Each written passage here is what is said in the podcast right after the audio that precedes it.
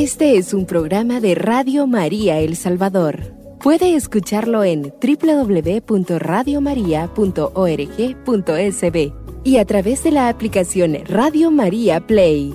Radio María, más cerca de usted.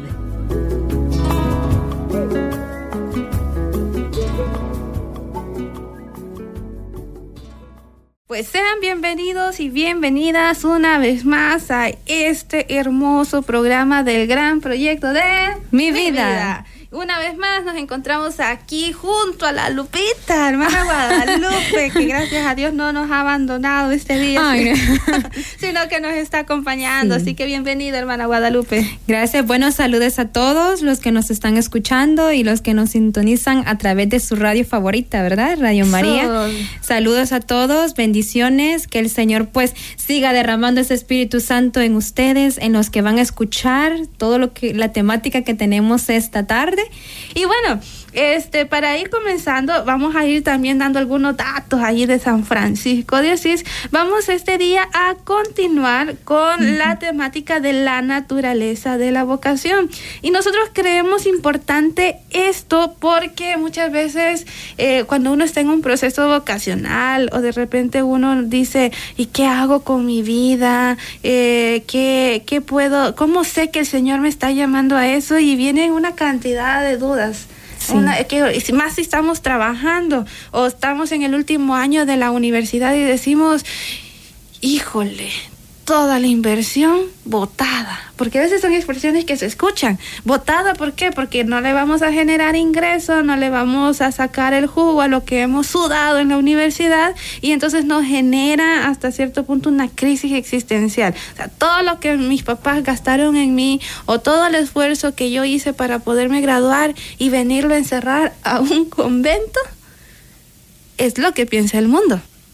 Pero lo que piensa Dios y los designios de Dios son diferentes, porque no es que vamos a botarlo, a tirarlo y no sirvió de nada. Al contrario, el Señor quiso que te prepararas para que tú dieras más a esa gente que no tiene acceso a ese tipo de educación, a esas personas que de plano no tienen lo que es ni una catequesis fundamental pero el Señor te preparó para que tú vayas con mucha más propiedad, con muchas más herramientas y digas, yo hermano, desde mi corazón sencillo y humilde te quiero enseñar lo que lo poco que sé y lo mucho que quiero aprender de ti.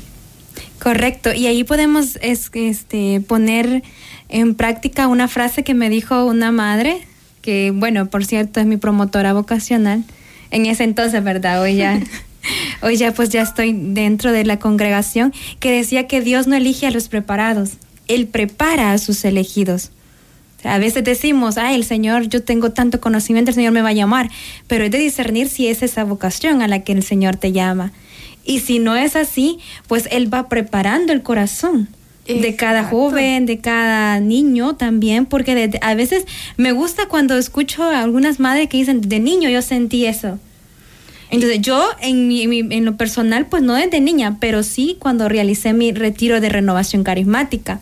Entonces se puede ver de que el Señor va preparando corazones y va transformando y Él va sacando todo lo que tenemos para darlo en el servicio de Dios y de la iglesia. Exactamente, no hay que, no, no hay que tener miedo a lo que el Señor nos pone en nuestro camino. Y ya decíamos, hablábamos, no sé si se recordará, hermana Guadalupe, de la primera vez que tocamos este tema, que decíamos de que la naturaleza de la vocación se va a enfocar en la naturaleza del ser humano. Si nosotros tenemos claros y claras cuáles son nuestras cualidades, cuáles son nuestros puntos fuertes, nuestros puntos débiles, entonces vamos a ir orientando aquella visión que el Señor tiene para cada uno de nosotros. Porque primero, ya decíamos también en otros programas pasados, de que es importante conocer nuestro caminar de, dónde mm. venimos, dónde está, dónde estoy y hacia dónde quiero ir. Es fundamental tener clarísimo estas tres preguntas. ¿Por qué? Porque así tú vas a darte cuenta cuál, cuál ha sido tu trayecto de vida, cuáles han sido tus puntos fuertes que se han venido dando desde que eras bebé desde que ya cumpliste tus primeros 10 añitos de vida, 20 hasta los años que tengas, ¿cuál ha sido la constante? ¿Qué es lo que se ha venido repitiendo y repitiendo? Y a veces no somos quizás como atentos, pero hay algunos que sí, porque imagine, imagine, solo imagínese esto, hermana Guadalupe. ¿Cuántos jóvenes llegan a la universidad con una capacidad bárbara de dibujar? Sí. Pero son excelentísimos y, y, agarran la carrera normalmente de diseño gráfico o a veces de arquitectura. ¿Y qué pasa? Uno se acerca y les preguntan, oigan, ¿y desde cuándo dibujan? ¿O cómo supiste que ese era tu talento? Ah, dicen, yo, yo, yo me he atrevido a preguntarles a los chicos de diseño ahí en la universidad y dicen ellos, no, pues este, que a mí siempre me ha gustado dibujar desde que soy pequeña, me llamaron la atención los colores.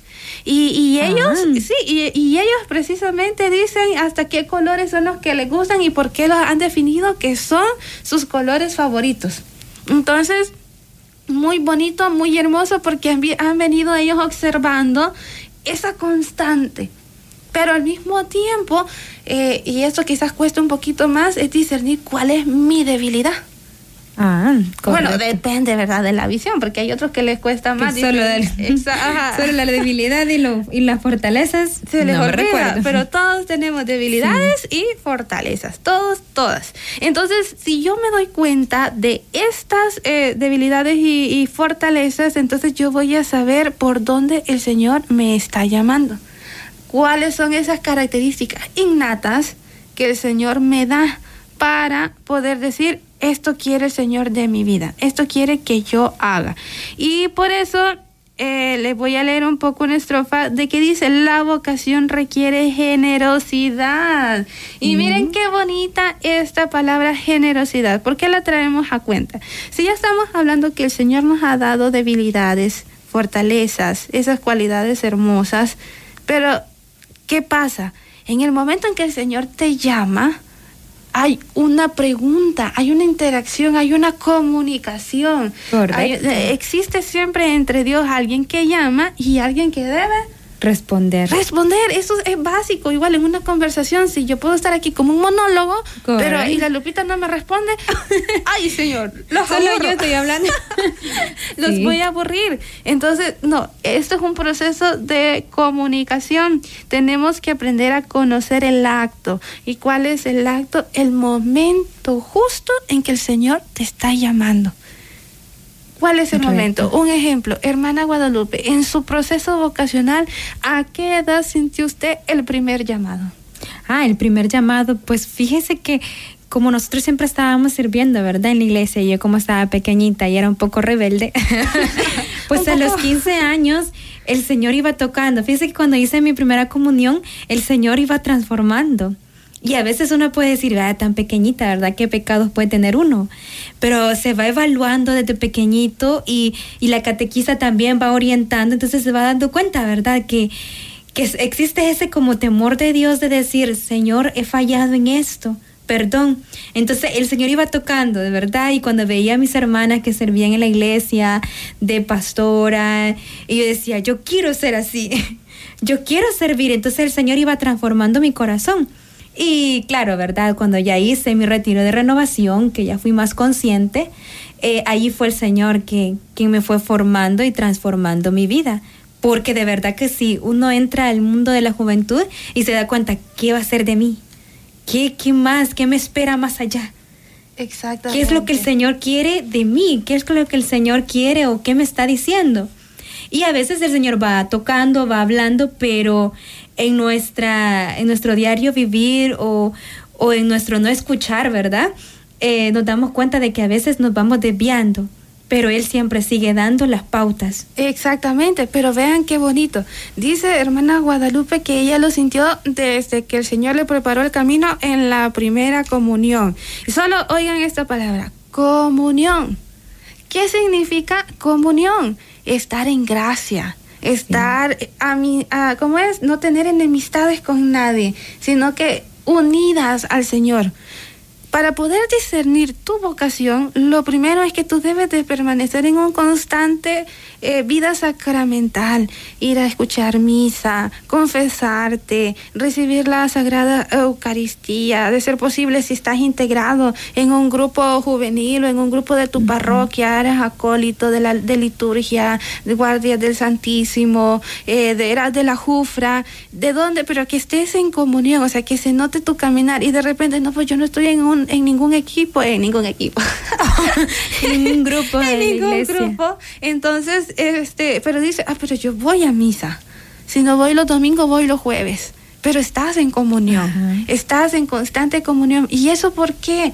Porque el estar en comunión te facilita entablar ese canal entre ese sujeto que es el Señor, que es Dios, y tu alma, tu espíritu, porque el Señor se va a entender con tu alma. Es una línea directa, directa, que tiene que estar en comunión, es un nexo. Entonces, este nexo es el que nosotros tenemos que cuidar y que de repente tiene sus desniveles, sus toques y su otro, porque de repente, ah, viene el pecado Ah, vienen las distracciones. Ay, ¿qué pasó? Pues bueno, pasaron muchas cosas, ¿verdad? Entonces eh, comienzan a, verse todo esto, ¿verdad?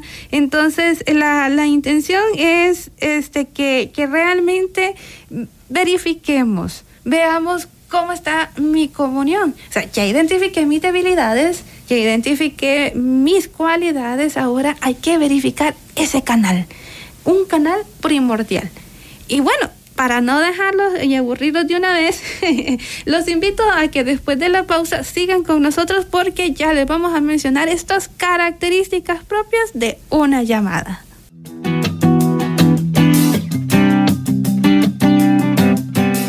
Radio María El Salvador, el podcast, cada vez más cerca de ti.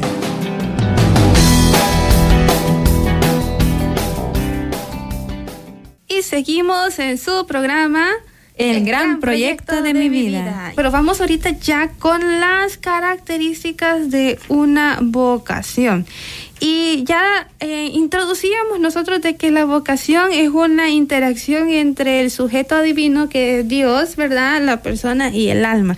Entonces debe existir una comunión y eh, en una comunicación y lo definíamos como un nexo, el, nexo divino que nos une con Jesús, que nos une con el Padre. Entonces, en este nexo, pues nosotros tenemos que eh, verificar que no sea interrumpido por nada. Correcto. Y recuerden, algo sí que hay que dejarlo claro. Y es lo siguiente.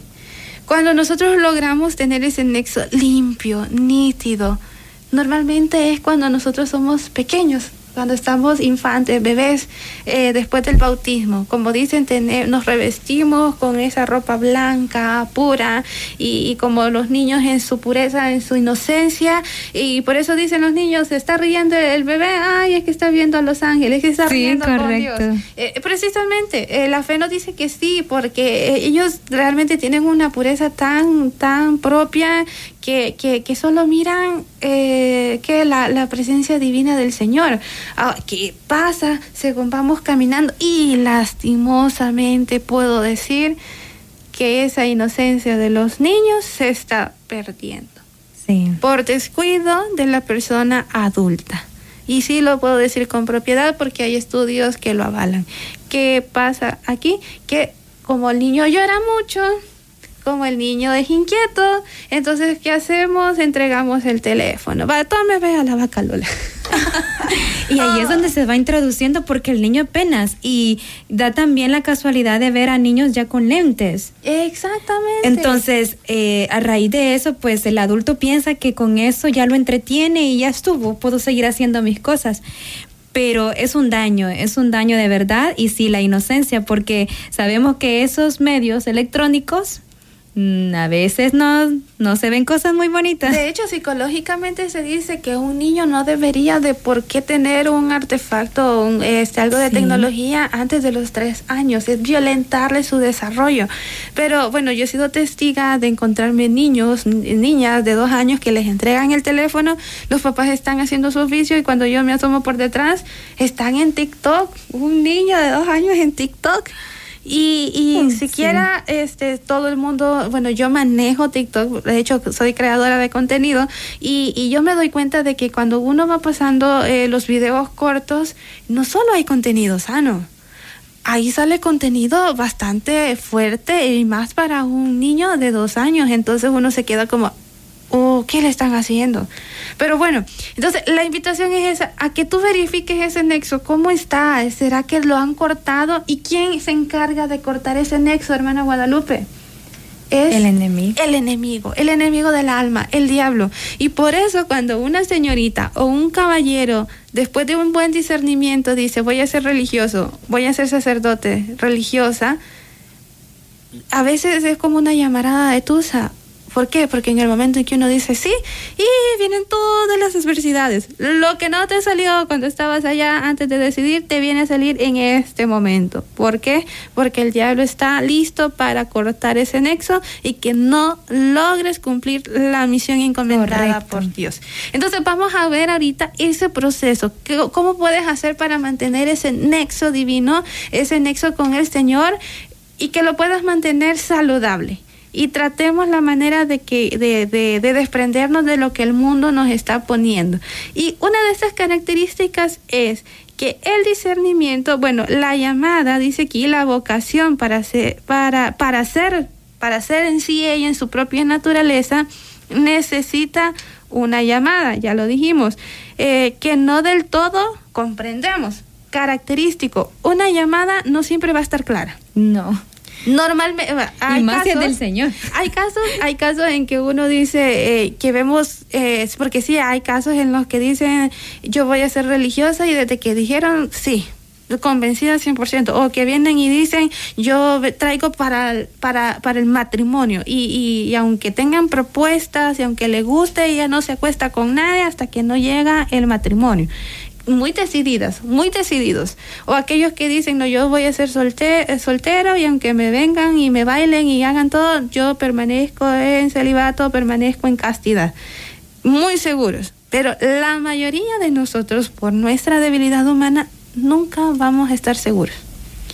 Yo ingresé al convento a los 16 años y si me preguntan, yo entré para discernir adentro que esa no era mi vocación.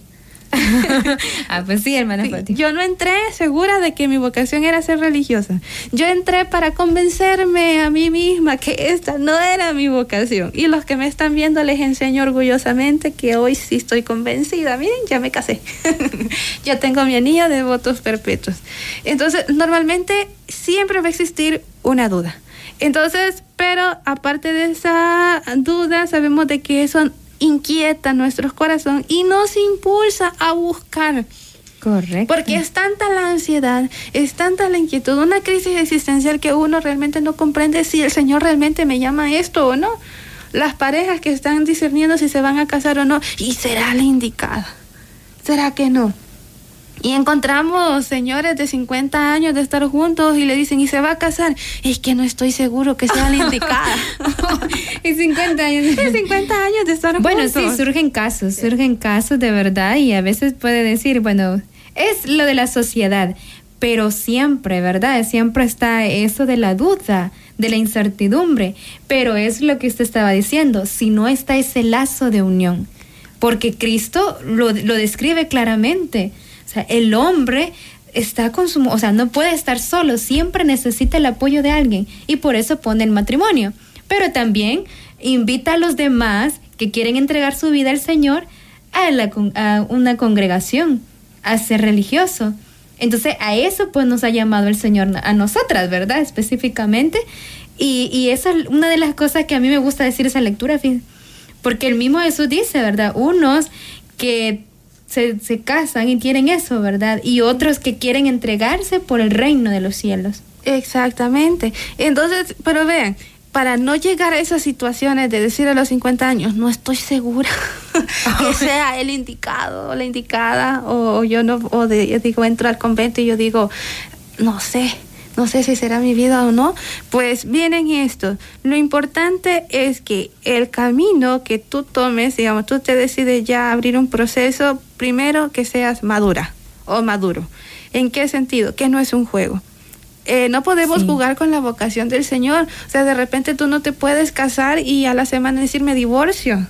Mm, no, se puede, o sea, como bueno, decía mi abuelo, ¿verdad? Usted solita se lo buscó, ahora hágale, hágale frente. no le digo la palabra, hágale frente. Entonces, este, por eso es necesario que al tomar este proceso, tú, siendo una persona madura a la edad que tú tienes, decir, convencerte de ti mismo, no es un juego yo quiero realmente hacer un proceso de discernimiento vocacional. Yo quiero saber a dónde el Señor me está llamando. Esa sería la primera característica.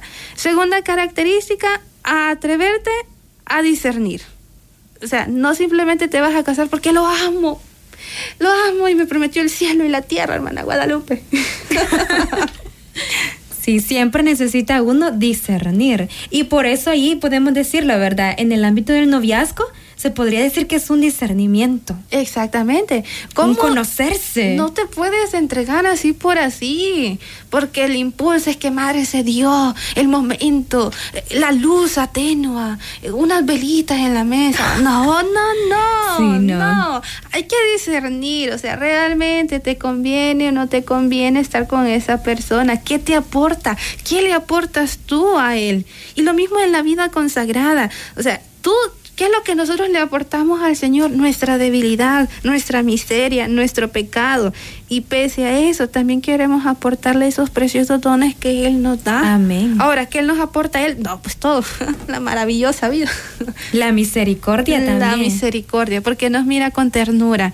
Entonces, e, ese discernimiento, atreverte a discernir. Y después, la siguiente que es muy importante, asumirla con libertad. O sea, nadie aquí te va a obligar, jamás.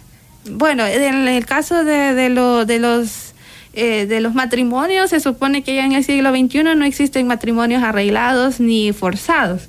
Correcto. Debería de ser eh, eso. Pero en cuanto a la vida religiosa, a la hermana Guadalupe nadie le puso una pistola en la cabeza y le dijo, si hace monjita y ya. No. Y ni a mí tampoco me dije, me pusieron un reloj para, para hipnotizarme y decir, te vas a hacer monjita. no. Todo es con libertad. Con libertad. ¿Y por qué con libertad es indispensable esto? Porque, miren, a mí me gusta ser sincera. ¿En qué sentido? La vida religiosa es muy hermosa, muy bonita, pero también tenemos que poner los pies en la tierra y saber de que dentro de las congregaciones, órdenes, en el seminario, lo que vamos a encontrar son seres humanos. Hombres como hombres, mujeres como mujeres y somos humanos. ¿Qué, ¿Qué quiero hacer énfasis con esto? Que vas a encontrar de todo. Religiosas alegres, religiosas enojadas, religiosas rebeldes, religiosas obedientes, eh, religiosos que dan buen testimonio de vida y uno dice, wow, yo quiero ser así, que mi vocación se parezca a ellos. O también puede ser otro como que, uy, se equivocó de vocación. Puede suceder, porque no somos santos somos seres humanos, que viven su existencia en un constante caminar de conversión. Eso es lo que vas a encontrar en un convento. Lo vas a encontrar con nosotras y de repente te decides a hacer un discernimiento con nosotras. No vayas a creer que todas las religiosas son como la hermana Guadalupe, como la hermana Fátima. Y fíjese que esa es una de las cosas muy bonitas cuando yo tuve la entrevista con con la madre provincial de ese tiempo, cuando yo entré, eso me dijo, hermana, yo sé la ¿verdad? Hermana, usted no viene aquí a un lugar de santas. Es un lugar con seres humanos, como usted dice, justo. Entonces, eso me quedó tan claro de saber de que son, o sea, el Señor nos toma de nuestra, de, como somos, como somos nos toma y Él va transformando nuestra vida. Y, y sí, eso, eso me gustó mucho y es lo que, bueno, les digo a las jóvenes también, de que el Señor llama y no llama santos. Porque dice él, ¿verdad? Yo no vine por los sanos, sino por los enfermos. Ah, exactamente, Y por eso los pecadores. Es algo muy interesante, muy bonito. pues. Sí, y de hecho en el proceso de, de discernimiento que nosotros damos, eh, pues eso es lo que tratamos de hacer, ¿verdad? Hacerles ver de que, que, que somos humanas, ¿verdad? Eh, Y es de dejarnos transformar. entonces, bueno, siguiendo con lo que la temática que estaba diciendo la hermana Guadalupe, ¿verdad? O sea, la, lo que es es. Sí. Y nuestro Padre San Francisco tenía ese hermoso detalle. Eh, nuestro Padre San Francisco decía, pues, este, que, que hay que amarnos como hermanos y no debemos de juzgarnos Sí. en ningún momento porque eh, no, nos- no conozco, no conocemos nuestra historia, cómo hemos venido y qué traemos cargando. Ahora, lo importante es esto, si asumiste tu proceso de discernimiento de vo- vocacional con libertad, entraste a una etapa de formación, pues la libertad te genera la gracia de poder trascender cualquier tipo de situación que tú vivas. Lo mismo va a suceder en un matrimonio. O sea, tú solita te casaste, tú sabes que debes de lidiar con los defectos de tu esposo. Tú, entraste a un proceso vocacional, tú sabes que venga lo que venga, a quien has venido a seguir es a Cristo. A Cristo. No es a la hermana, no es hermana Guadalupe, no es hermana Fátima, es a Cristo. Y es un, un seguimiento en autenticidad. Y vamos a, a- vamos a profundizar más este seguimiento en autenticidad en el próximo eh, espacio de su programa, El, gran, proyecto, de, mi vida.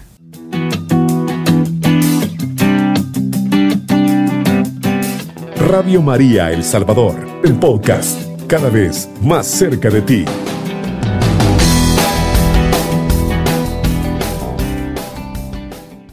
Seguimos en su programa. El gran proyecto de mi vida. Exactamente, y ya vamos como aterrizando, ¿verdad? En estas características, ya decíamos que la primera característica era hacerlo de una forma madura, saber de que eh, es, una, eh, es un proceso serio que necesita de mucha madurez. También hablábamos de que es un discernimiento, es la- el momento, el espacio que el Señor te da Sí. para que puedas tomar una buena decisión y sobre todo en Libertad. que la libertad es el que te da la gracia de poder trascender cualquier situación que venga en el camino. Libremente decidiste, libremente asumes, libremente te desarrollas, te desenvuelves y te sientes plena en un seguimiento de autenticidad. y eso es algo muy bonito, la autenticidad, porque eso te hace ser tú. No tienes que fingir, no tienes que hacer otras cosas. No, la autenticidad es lo que hace que esta sea yo. Esta es Guadalupe, esta hermana Fátima. Exacto. O sea, Eso. Y la autenticidad es la gracia que el Señor le da a cada persona. O sea, es un llamado, ¿cierto?, a vivir en comunidad, pero es un llamado individual. ¿Y por qué ah, vamos a entrar en esto? Solo le voy a poner un ejemplo tan verídico que no le agrada a la iglesia, porque hay que decir no nos agrada, pero hay que tocarlo. Y es, imagínense ustedes, cuál, bueno, de hecho ya me han hecho esta pregunta, ¿cómo es posible que la iglesia pueda seguir en pie y tener tantos seguidores y todos dar la vida por Cristo, aún viendo los escándalos dentro de la iglesia? tantas violaciones, tantos sacerdotes pedófilos, tantas este, religiosas abusadoras de poder, pero ¿cómo es que todavía hay vocación? Es simple, porque el llamado es individual y es una invitación a hacer un seguimiento de autenticidad. Esa es la respuesta. Porque sí es cierto que la iglesia ha cometido esos errores, sí es cierto que hay personas eh, dentro de la iglesia en la que quizás uno hasta cierto punto dice ya son santos y nos de repente pues vienen lastimosamente y dolorosamente estos escándalos, pero el que es fiel seguidor de Cristo, el que tiene fundamentada su fe, sabe que fue un error de un ser humano. Correcto. ¿Que no se justifica? No. Porque el Papa ha dicho que es cero, cero tolerancia, o sea, se aplica la ley. Pero eso no significa que mi fe disminuye.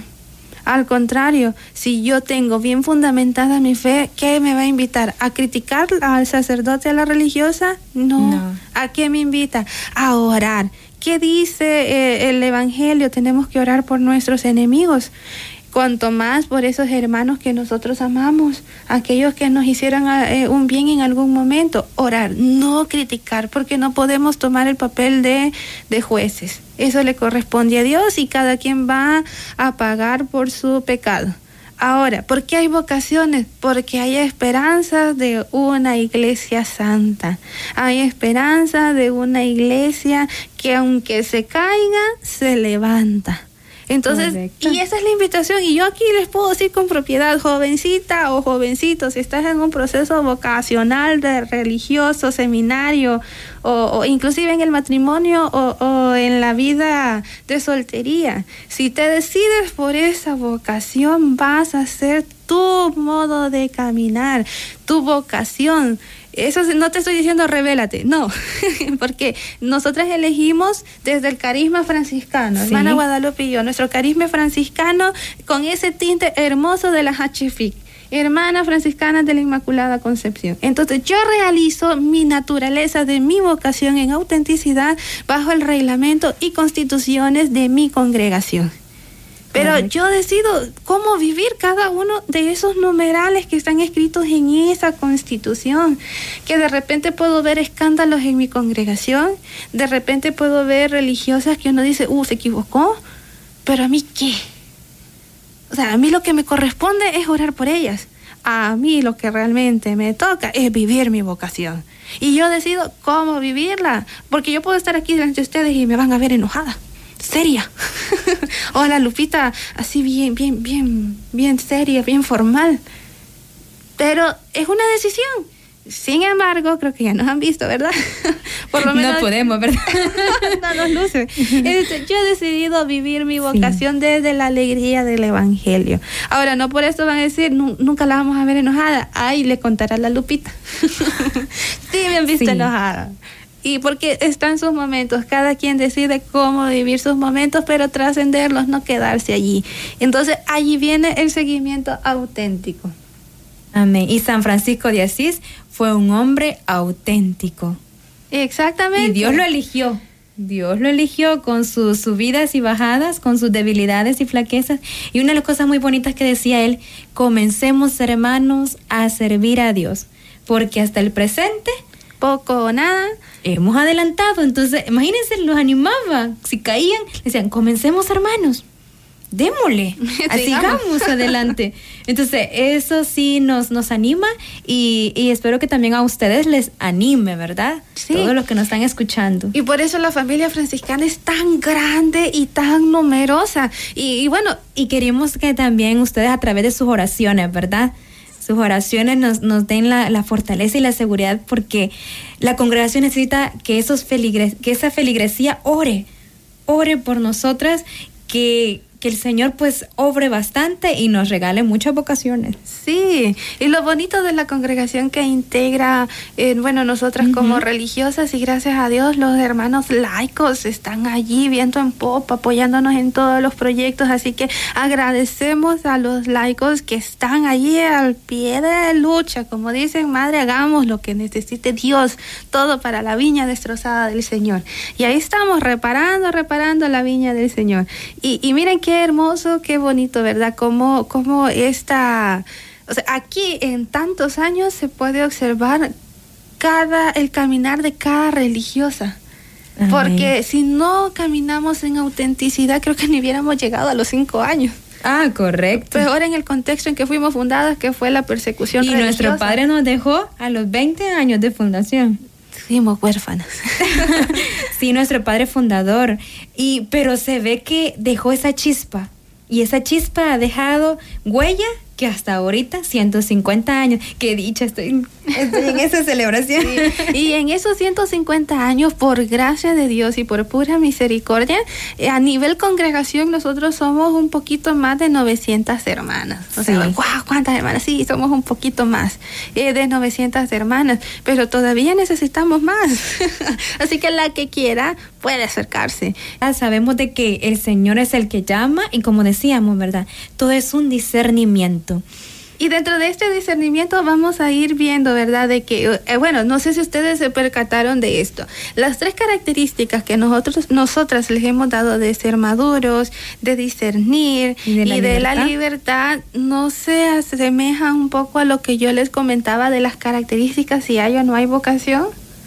Correcto. Suena, ¿no? Algo, algo se pega, pero es un complemento. O sea, las primeras características para identificar que el Señor me está llamando eh, va a ser esa. Primero es eh, eh, siempre es actuar con libertad, este, sentirme plena, pleno en lo que yo he optado, en lo que yo he decidido, y por ende que esto que yo he optado me dé paz. Sí, porque la paz es indispensable. La paz te da la gracia también de poder decir, Señor, sé que este es el camino por el que tú me llamas, el camino por donde tú quieres que yo vaya avanzando. Entonces, eh, querido joven, eh, querida jovencita, pues eh, no tengas miedo. Realmente el Señor nos llama, dijo el Papa, el Señor está llamando, Él llama todos los días. El problema es que los jóvenes ahora no quieren contestar. No contesta. Y también el, el Papa dice, no sean espectadores, sean protagonistas de la historia. Fíjese que esa palabra sí se me ha quedado mucho. Yo me imagino a un joven estar ahí viendo cómo pasa un desfile o, o solo viendo las cosas, la vivencia de Cristo y solo en la ventana. Pero dice, sé tú el protagonista, vive lo que estás viendo. No solo te quedes como espectador o solo por, por una impresión que surgió y ya sino que es de vivenciarlo. Sí, y bueno, hermana Guadalupe, ya después de esta gran noticia enorme que nos alegra y todo, vamos a ir culminando con una frase muy bonita y dice, eh, la vocación es una decisión sobre el sentido de la propia existencia, el sentido de esta. O sea, vean qué profundo. La vocación es una decisión sobre el sentido de la propia existencia. ¿A qué hemos sido llamadas?